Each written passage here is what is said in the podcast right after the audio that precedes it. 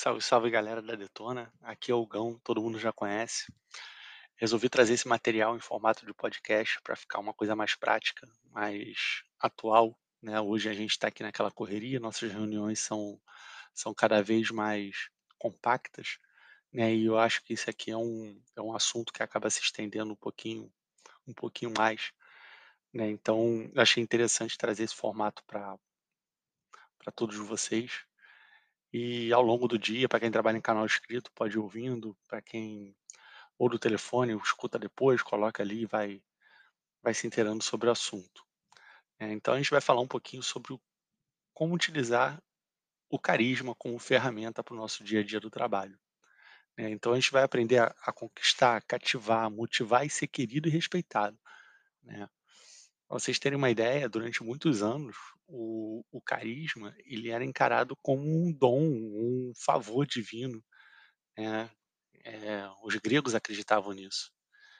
E, e apesar de dele ter sido usado para descrever né, os dons carismáticos do Espírito Santo, a ciência contemporânea prova que por esse poder de atrair influenciar é na verdade aprendido e pode ser desenvolvido por qualquer pessoa.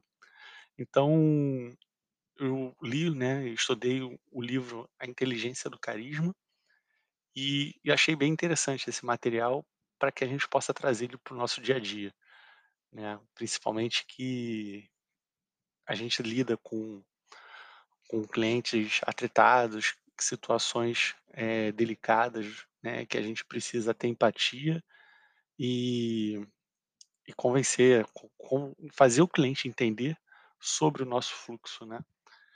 Então, é isso que eu espero trazer aqui para vocês.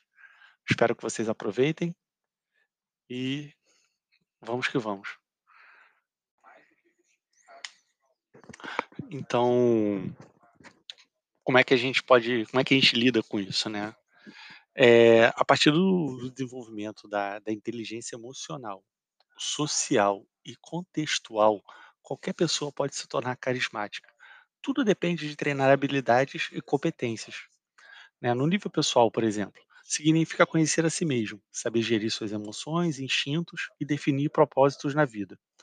Já no nível social, é preciso treinar ferramentas de comunicação e dominar técnicas de influência e persuasão. Olha só que interessante. E no nível contextual, é ter foco, visão de estratégia e curiosidade para se adaptar aos diferentes meios, culturas e padrões de comportamento. Né? Então, o, te, o, treino, o, desenvolvimento né, e o treino dessas inteligências, elas proporcionam brilho, presença e visão, né, o que toda pessoa com poder de carisma tem. Ou seja, isso leva muito, se você encaixando isso no nosso dia a dia, né, a gente consegue utilizar essa, essa ferramenta não só com, com nossos clientes, mas também através com nossos pares, né? Ou seja, é, nosso ambiente de trabalho, a gente consegue se destacar num grupo, a gente consegue é, galgar posições se mostrando competente naquilo que a gente faz, se mostrando presente, interessado, né, se comunicando.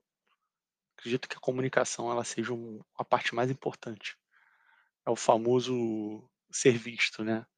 Mas ser visto com conteúdo, né? Não basta só a gente estar tá ali o tempo inteiro no meeting, é, falando de coisas aleatórias. Não, a gente tem que, que trazer conhecimento também, ajudar o próximo, e tudo de uma forma bem tranquila, né, bem, bem leve. E é isso. Então, acredito que a gente consiga trazer aí ao longo de, de próximo de outros episódios é, um pouquinho mais sobre essa tão fascinante ferramenta.